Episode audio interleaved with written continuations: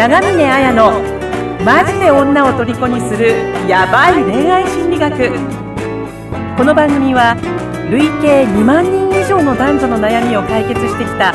恋愛相談師長峰綾がオリジナルの恋愛心理学を応用して人生の問題を解決していく番組です。それでは本日の放送をお楽しみください。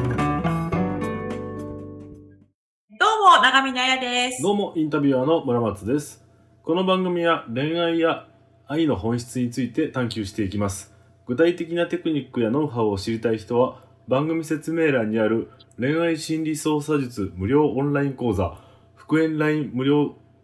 術無料オンライン講座、メルマガに登録してくださいね。はい、ということで、今日はなんかはいすんなり読めそうだったんですけど、つまずきました。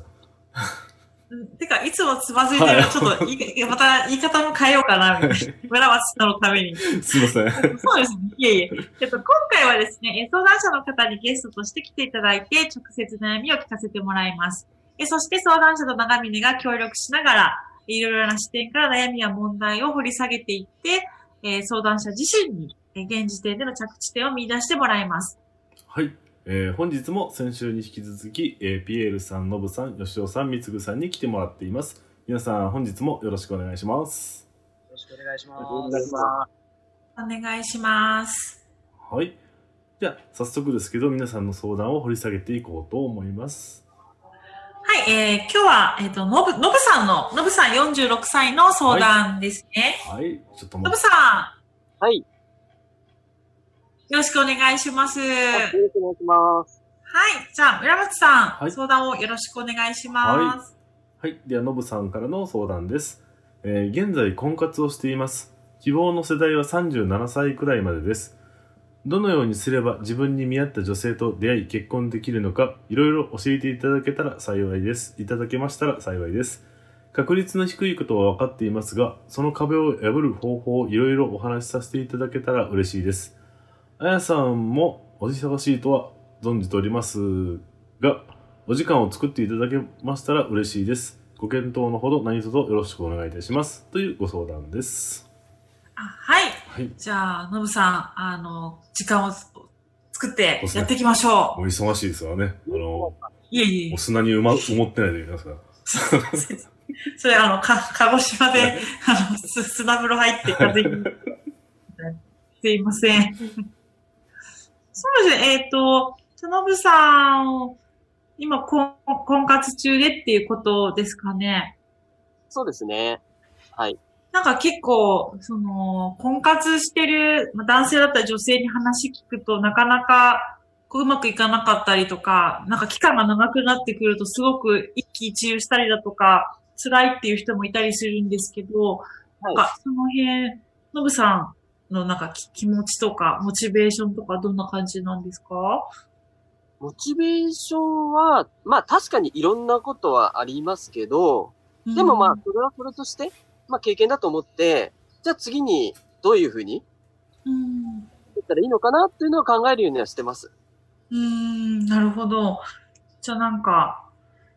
いい、いい時ばかりではないけれども、なんか次にっていう感じでやってるっていう感じですかね。そうですね。はい。なんか、あと、婚活っていうといろいろあると思うんですけど、なんか、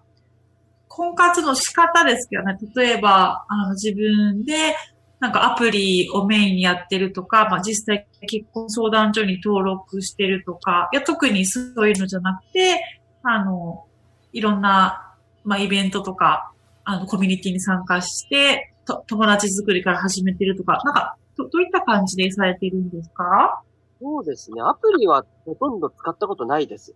うんうんなので、やっぱり、対人っていう部分っていうのはすごい重要。自分の中ではちょっと重要にしてるので、はい。なので、そういう、あの、まあ、あれですね。時間を作ったそのパーティーとか、そういうのに行く方が多いです。うーん。婚活パーティーってことですかね。そうですね。そういうのに行って、まあいろんな方に出会うようにはしてます。うん、うん、うん。なるほど。婚活婚活パーティー以外には他に何かやってますか？えーっと、今はやっぱりなかなか、あの、時間が取れないっていうのもあるので、うん自分がで、あの、時間が取れる範囲でうんうん。ですね、活動するようにはしてます。あ、なるほど、なるほど。例えば、その、なんか、えっ、と、これまで、あの、なんかあんまり結婚しようっていうふうに、あの、思わなかったとかですね。いや、なんかすごい過去に、あの、長いこと付き合ってた人がいるんだけど、あの、うまくいかなかったとかですね。いや、いろんな女の人と遊んできたけど、なんか全然結婚なんて思わなかったんだけどとか、なんかど、どういう感じでこれまでの恋愛経験とかはされてきたんですか？うん、やまあ別に結婚願望がないっていうわけでは全然なかったので、はい逆に、うん、あの、結婚願望はある方かなというふうにはやっぱり思ってましたけど、はい。でもやっぱりなかなか、やっぱりなんか言うじゃないですか。あ、この人だなとかっていう、なんか直感的なものがあるって言いますよね、やっぱり。あの、結婚されてたりする人のきっかけとかっていう部分の一つで。だけどそういうのは別に特になく、本当に自分でやりたいことをやってずっと今まではい。できたかなっていう感じですね。なので、まあ付き合った方とかもいましたけど、でも別にそこから、その、なんていうんですかね。例えば5年後とか10年後とか、そういうふうな風に考えたときに、そこまでやっぱり考え、かイメージが湧かなかったっていうのが、多分、今までずっと一人だったっていうところじゃないかなと思いますね。なるほど。じゃあ、なんかこの人だって直感的に来る人と結婚するもんだろうなというふうに周りの人の話を聞いてると思っていて、まあでも、あとは、付き合ってる人はいたけど、自分のやりたいこともあったし、まあそういう直感、まあビビビじゃないですけど、あの、うんなかったから、今今に至るっていう感じですかね。そうですね。と、あとやっぱり、うん、性格上の問題もあるのかもしれないですね。結構やっぱり、こだわりが強いっていう部分があるのかもしれないので、うーん、こだわりが強い。なんかあの、女性に対して、あの、なんて、スペックを求めるっていう言い方は変ですけど、そういうところもあったりします？いや、スペックとかっていうのは特にはないですね。本当に当たり前のことを当たり前にできればいいっていうのと、はい。まあ、あとは価値観かなっていうふうに、やっぱり、そういうふうに、やっぱり年を重ねていくことに、やっぱりそういうふうに思うことの方が多くなったかもしれないです。えっ、と、年を重ねていくことにこだわりが強くなってるなと思うようなことですか？それとも、それが落ち、落ち着いてきたみたいな感じ？そうですね。年を、やっぱり重ねてった方が、うん。なんていうんですかね。逆に、こだわりがなくなってきてるような気もしないでもないです。うん。なるほど。じゃあなんかスペック、まあ、スペックっていうのは美人だとか、何々大学とか、まあ、あの、女らしいといろいろあると思う。そういうことは特に女性には求めてはなくて、一応、なんかそう、そういうことも、なんか年々落ち着いてきてる、年を重ねてるごとに求めなくなってきてるなっていう感じですかね。そうですね。やっぱり若い時っていうのはやっぱり外見かなっていうところってやっぱ多かったのかなとは思いますけど、うんそこだけじゃないですからね、人ってうん。いうのは。なるほど。でもちゃんといろいろ正面から向き合って、うん。こともやっぱり大事なんだろうなとはやっぱり思うようにはなってますね。うん、なるほど。じゃあ若い時は外外見だな、みたいな時期も俺あったけど、今は違うぜ、みたいな感じですかね。えっとなんすか、その言い方。ちょっとごめんなさい。なんかよくわかんないノリになっちゃいましたけど、ちょっと、なんかこう、ノブさんの若かりし頃を勝手にイメージしたんだけど、なるほちょっとはず外しましたね。すいません。そんなんじゃねえよって。失礼いたしました。なるほど。そうか、もっと今まで付き合ってきた人と別れた理由とかって、どんな感じですか？自分からなんか合わなくなって振っちゃったとか、逆によくわからないけど振られたとか。いややっぱり価値観じゃないですかね。あ、何ですか？今までは価値観じゃないかと思いますよ。価値観、価値観っていうと具体的にどういうことですか？やっぱり、うん。うなんていうんですかね、やっぱり、きちんとやっぱり正面から向き合って来なかったというか、うんうん。そういう部分がやっぱり多かったのかなとはやっぱ思いますね。うん。だからやっぱ相手の気持ちっていうのを考えるっていう部分っていうのが、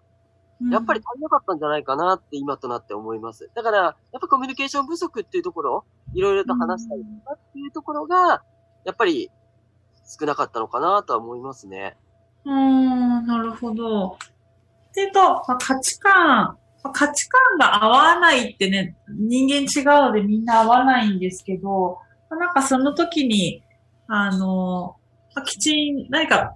あ相手のことを聞いたり、自分のことを伝えたりみたいな、なんか向き合ったコミュニケーションっていうのができなかったんじゃないかなっていう感じですかね。そうですね、やっぱり、うーんと、その頃っていうのは、やっぱり自分がこうだと思って、やっぱりこういうふうに思うとかっていう部分っていうのを、やっぱり相手に強く押してたっていう部分があるのかなと思うんですよね。ただやっぱり、それだけだと、当然ながら相手とのコミュニケーションっていうのはうまくいかない。うん、思うし、まあ今は、やっぱりいろんな人の話を聞いて、あ、こういう意見もあるんだなっていうことっていうのはやっぱり今受け入れ、受け入れることができるっていうところはやっぱり、あるのでうんだからやっぱりは、その当時というのはやっぱりそういうところが、うん。うん。白黒がはっきりしてたのかなと思いますね。ああ、なるほど、なるほど。じゃあ、結構自分の価値観はこうだっていうことを押し付けちゃったり、あの、白黒、なんか、その、いろんなグレーゾーンっていうところじゃなくても、こう思ったらこう、良い悪いみたいな、なんかそういう決めつけもしてしまっていたっていうところもあったかな、みたいな感じですかね。ねやっぱりそこら辺は良かったんじゃないかと思いますね。うーん。まあ、私もそうですね。同じですよね。なんか、そう、そういうことってね、あの、まあ、私も経験ありますけど、今でも、なんか、なかなか、ね、あの、うまくいかなかったりすることありますよね。なんか、今のその婚活パーティーとかっての、その、まあ実際にはこんな風に発展してったとか、いや、なんか全然、あの、その場では話すんだけど、とか、それって、そういうのはどういう感じなんですか？最近の状況っていうのは。うん、やっぱり、うん、あのいろいろと話しかけたりとか、そういう話題性とかっていうのを持ってたりと、あの、あ、話題性とか、そういうのはやっぱり自分から話したりとかっていうのもしますし、やっぱり、ね、見た目っていうのってすごい重要だと思うので、うーん。その辺っていうのはやっぱり気をつけるようにはしてますね。ただ、うん。やっぱり自分がもう年齢が年齢っていう部分もあるので、うんだからやっぱりちょっと年が離れてくっていう部分のところっていうのはやっぱり自分だけがそういう気持ちを持ってたとしてもやっぱ相手がいることなので、うん。なかなかやっぱりそういうところのところがやっぱり今難しい部分なのかなとも思いながらも、でもやっぱり周りにも、年の離れた、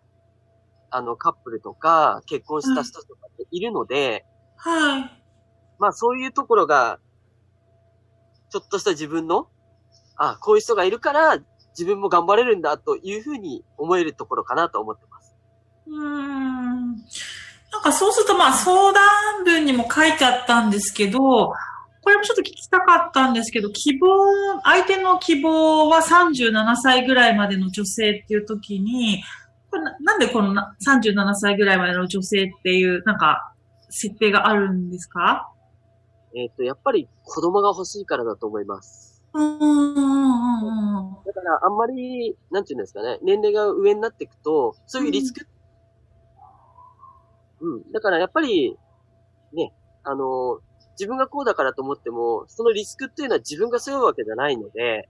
うーん。まあ女性の方が背負うじゃないですか。子供を産むっていうのはやっぱり女性の方なので、うーん。そう考えたとしたときに、うん。やっぱりそれぐらいが、今の部分では、まあ確かに高齢の方でも出産する方っていらっしゃるとは思うんですけど、うん。うん、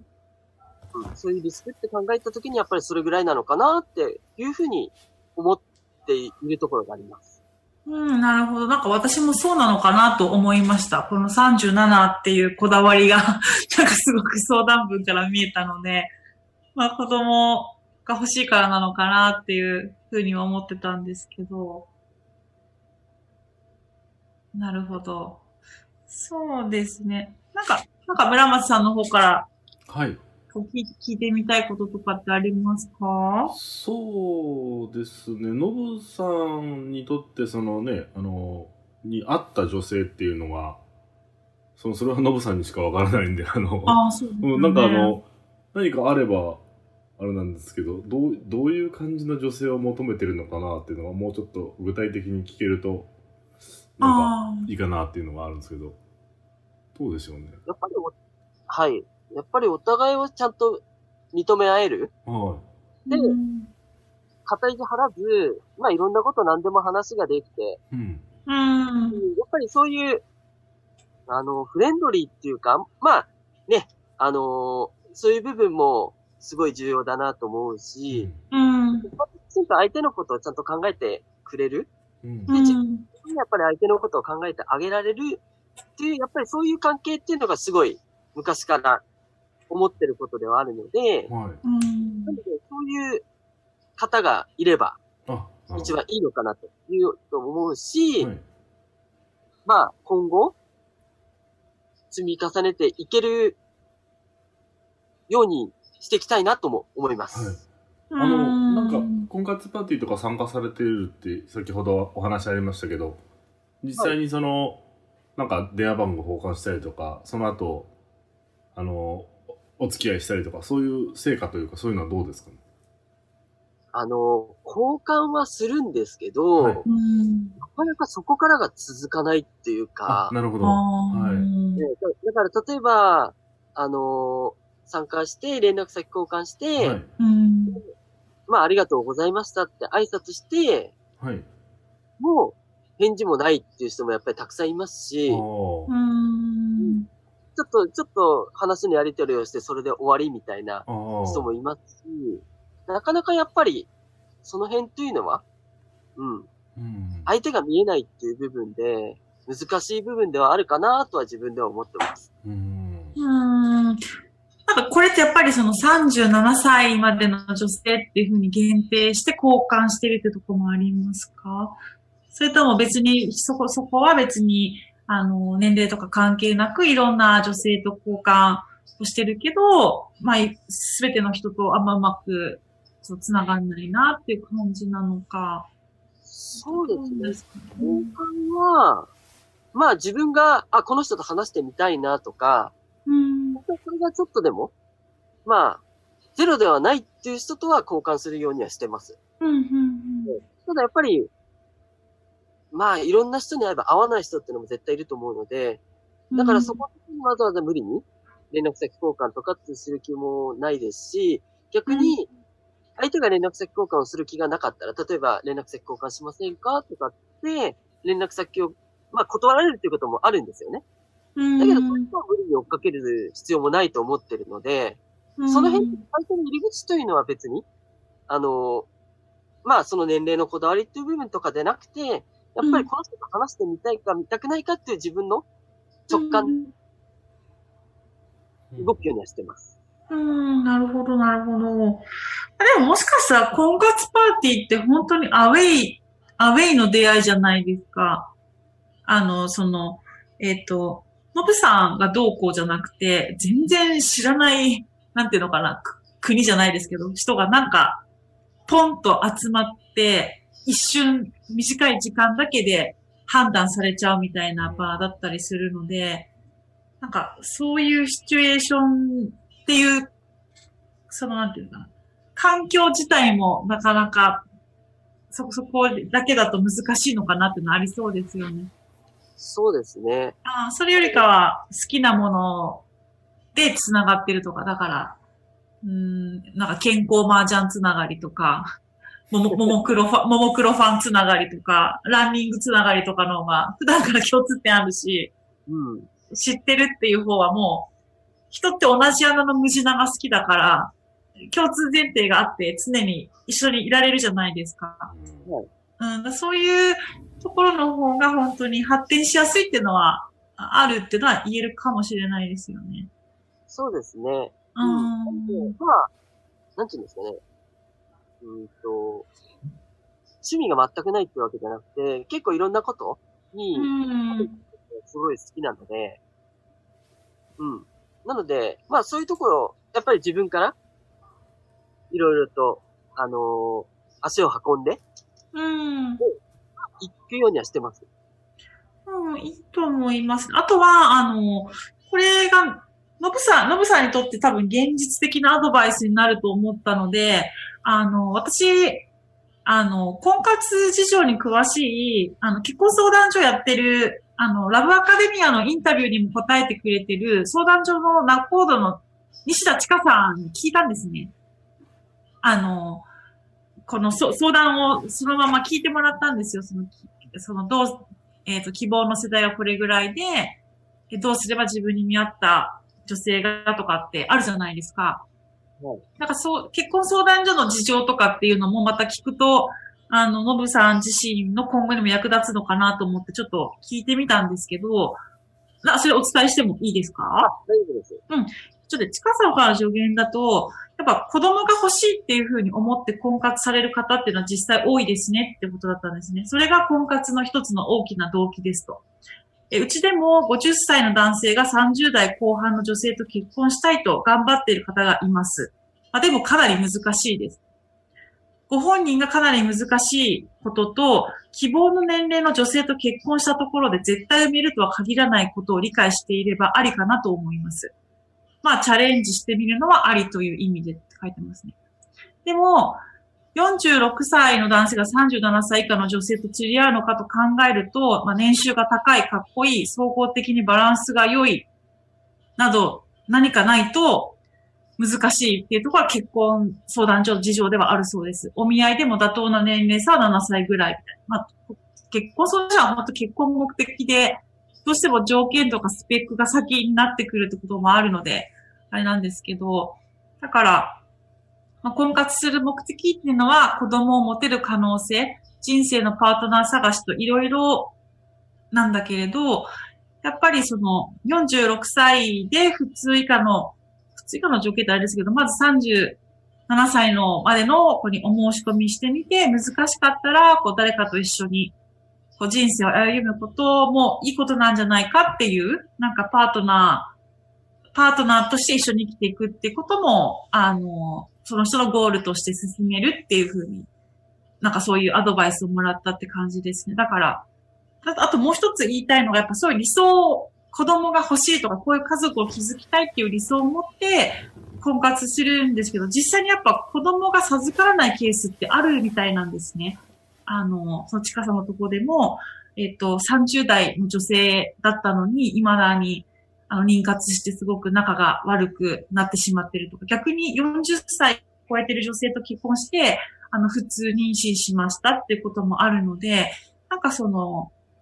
子供を作れる、子供が欲しいからってことで、そういう理想を設定しても、現実、その、若い人と結婚してもそうならないってこともあるっていうことは知っといた方がいいですねっていうのはなんかすごく、あの、なんかノブさんにとってもなんかいろんな意味で視野が広がるんじゃないかなと思って、なんかお伝えしたっていうのがありますね。どうですかね？なんかこの、まあ相談、結婚相談所のラコードさんのなんかリアルな、こう、状況って感じなんですけど。そうですね。あの、今の話は、はい、正直、そういう系の話は聞いたことはあります。なので、うん今の話、あの、まあ、話を聞いて、あ、やっぱりそういう部分っていうのはやっぱり現実なんだなっていうのは、正直、今の話を聞いてて、あ、やっぱりいろんなところの意見っていうのはやっぱり共通してる認識なんだなっていうのはやっぱり今聞いてて思いました。うーん、なんか、そうですね。だから、なんかその、だからといってこれが全てとかっていうよりも、なんか、やっぱり理想を持って婚活ってするじゃないですか。でも、あの、いろんな人と見て思うのが、どんな年齢の人であれ、自分、あともう一つ言ったのが、この人だっていう直感的、なんか理想な誰かがいる、理想なこういうあり方っていうのを、あの、求めすぎてるとうまくいかないっていうか、本当理想通りにならないんですよね。例えば、私の、えっ、と、高校時、あ、大大学の時のサークルのメンバーって、男、男5人、女1人いるんですけど、確か。えっ、とですね。20代で結婚したうちの2人は離婚してるんですね。で、20代で結婚して子供がいるのが2人で、あのー20代で結婚してるんだけど、未だにその、子供ができなくて、奥さん鬱になっちゃって、それで妊活しててどうしても。で、300万、400万使ってると。もう、その男性側としては、パートナーとして歩みたいって言ってるけど、奥さんの方が諦められないとか。あとは、女性で、35で結婚したんだけど、もう子宮筋腫がもう、どうしようもないから、子供は産めないってことで結婚したんですね。まあでも一回の手術やってみようってことで、それがな、ななんかうまくいって、あの、子供ができましたとか、あるいは、あの、男性で再婚した人も、あの、自分の側にその問題があって、抗がん一つ摘出して、なんとか200万ぐらいかけて子供ができたっていうパターンだったりするので、なんかその、のぶさんの理想として持ってるのは大事なんだけど、なんかそういうふうに、なんていうのかな、ならなかった時にどう、その人と話し合ったり、その人の人人間性を尊重しながらこう一緒に入れられるかってことを考えながら婚活していくことの方が結構大事なんじゃないかなっていう、なんか、そういう気がしたんですけど。はい。うんうんうんやっぱり、うん。まあ相手がいることですからね。だし、さっきのように、まあ当然だから、ね、欲しいって言っても、その逆になれる可能性っていうのだって絶対にゼロではないっていうのも、それは自分の中でもちゃんと分かってはいますので、ただやっぱり何かの、うんと、やっぱり目標っていうか、そういう部分っていうのはやっぱり持って動くっていうのも、やっぱり自分の中では大事なのかなっていうふうに、やっぱり思ってるので、やっぱり何でもいいっていうわけじゃなくて、例えば、あの、まあ、どんな人探してるんですかっていう話を、例えば自分から振った時とかに、いや、あの、特にこだわりはないんで、とかっていう人とかっていうのもやっぱりいると思うんですけど、多分、こだわりが全くないんだったら多分誰とでも付き合えるんじゃないかなと思うんですよね。ただ、やっぱりその人の中で、やっぱりここは譲れないとかっていうのって、あるから、やっぱり誰でもいいっていうわけじゃないとは思うんです。やっぱりその人その人の考え方っていうのがすごいあるんじゃないかなというふうに思うので、ただ、うん中で思ってることっていうのは100%絶対にうまくいくとは全く思ってないし、逆にそこがうまくいかないのが、やっぱり世の中かなっていうふうに思うので、まあ本当に書いた通り、確率がものすごい低いところを追っかけてるっていう部分では自分では思ってるので、やっぱりそういうところもうまく、まあ周りの人の意見も聞きながらも、やっぱり自分に、あの、会った人っていうのはどういう人なのかなっていうのを探していければいいかなというふうに思ってます。そうですね。あとはなんかもしかしたら、今のノブさんと全く真逆のこと言っちゃうかもしれないんですけど、あの、エーリヒ・フロムっていう哲学者が、まあ、いるんですけど、あの、その人は、あの、ノブさんと真逆なことを言ってるんですね。むしろ、そういう理想の相手にこだわるとかっていうことよりも、ど、どんな人でも、対しても、自分自身に愛する技術っていうものがあれば、どんな人とでも対等に分かり合えるだろうってことを言ってるんですね。でも、あの、まあ、こういうふうに言ってるんです。愛は技術だろうか、技術だとしたら、努力と、あ、知力と努力が必要だ。それとも愛は一つの快感であり、それを経験するかどうかは運の問題で、運が良ければそこに落ちるというようなものだろうか。でこの小さな本は愛は技術であるという前者の前提の上で成り立っている。しかし、今日の人々の大半は後者の方を信じているに違いないっていう。だから、恋に落ちる、なんか直感で落ちるんじゃ、そういう人が現れるんじゃないかとか、自分にふさわしい人がいない。だから、相手次第なんですね、問題は。自分が相手に働きかけて関係を作っていけるってことじゃなくて、理想の相手っていうのがいるから関係が成り立つんだっていうふうに、多くの人は思っているんだけど、そうじゃないよっていうことをこの哲学者は言ってるんですね。エイリッヒ・フロムの、あれですか？愛するということですか？そうですね。だから、あの、ノブさんの考えが悪いとかそういうことじゃなくて、あの、今回の場って、その、今のノブさんの困難を何か視点を広げてっていうことなので、なんかそういう意味で、あの、結婚相談所の現実だったりだとか、全然違う哲学者の言ってることっていうのが、をちょっと持ってきて何か広がりになればなと思ってなんか、伝えてみた感じなので。本で思い出したんですけど、なんかあの、星の王子様って本があるじゃないあ、ありますね。あれもなんかそういうのにに似てませんか、ちょっと。あ、同じですね。多分、なんかいろんなものを探して回るんですよね。そうです、そうです。で、結局は、そのやっぱり積み重ねっていうのは、その運命に変わっていくっていうのはあるんで。うんだ。から何か、この人、まあ、いいろんな人とこう深い関係をこう維持していくというか積み重ねていくっていうのがまたいいのかなというかその、まあ、うまくいくいかないにしろその次のステップにも糧になっていくんじゃないかなっていうふうには思いますけどね。うん、なんか、ノブさんだけが持ってるね、あの、なんか的確にその場にあったことを言えるとか、あの、冷静さとか、真面目さとかって、ノブさんだけの良さっていうか、それを使って何か人に働きかけていけば、それがどんな理想な人じゃなくても、そこに関係はできてくると思うし、その方が多分、あの、なんていうのかな。そう、結婚したいってゴールにはなんか届くような気もして、だから、この人、この人ってこだわりを持って、こう、目標を持ってるってやり方も全然続けてみてもいいんだけど、なんか違うこともしてみても面白いんじゃないかなっていうのはちょっとお思いますよね。はい。やっぱり、うん。方法は一つじゃないですからね。いろんな方法があるし、やっぱりいつも常にやっぱりトライアンドエラーだと思っているので、別に失敗したからって命が取られるわけではないので、その辺はやっぱりそれをうまく自分の経験にして、いけば多分答えはおのずと見えてくるのかなとやっぱり自分でも思うようにはしてます。そうですね。はい。あと本当、人間関係って、あの、達成することじゃなくて、す作り上げていくことなんですよね。そこを私たち間違えてしまう人が多いっていうか、どうしても何かを獲得していく、あの、勝っていくとか、勝ち取っていく、目標を達成するってことを特に男性は、あの、重きを置いて育てられているし、私たちの競争社会においてそういうふうに生きてるから、そうなりがちなんですけど、でもそこはちょっと違っていて、関係、恋愛関係とか関係は作っていく、そこにいつでも生み出していくことができると思うので、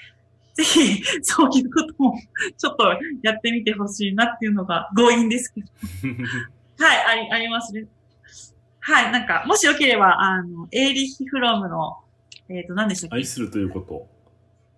はい。ですね。それをちょっと読んでみるといいかもしれないです。あはいとそう、そうするとなんか、あの逆のことをやってみると、やっぱ幅って広がる、全然転換が起こると思うんで。あ、でもやるやらないはどっちでもいいです。でもあと、はいあとなんか婚活パーティー以外にも結婚相談所とか、ああいうのってもう結婚をメインでやってるから、うん、そ、そっちの方が早いんじゃないかなと思いますね。ううん。ん。あの、中尾さんも入ってくれるし、うん女の人ももうそれ目的で来てるから、そ確かにその、場をか、仮場を変えるってこと大事、結構早いかもしれないですね、ノブさんの場合。うんうんうん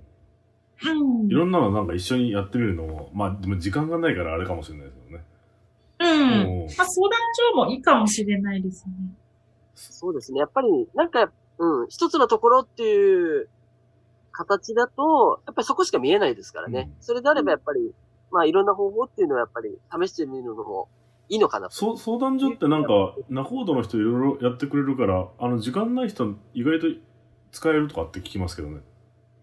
なんかもうれ、恋愛のリスクを避けるって言ってました。ああ、なるほど。傷つくこと、傷つくこと、それがいいのかどうかわかんないですけど、まあでも、あの、恋愛と結婚は違うんで、はいあの、全然結婚したいっていうのがしっかり決まってるんだったら、相談所でも全然いいんじゃないかな、その方が早いんじゃないかなと思いますね。そうですね。うん。じゃあこんな感じで、ちょっとすごい長丁場になっちゃったんですけど、ノブさん、いや、皆さんありがとうございます。はい。では、最後に、あの、ノブさんに締めの言葉、はいまた来週、はい。わかりましたまた来。週をお願いしていいですかね？はい。じゃあまた来週、したっけね？はい。ありがとうございました。ありがとうございました。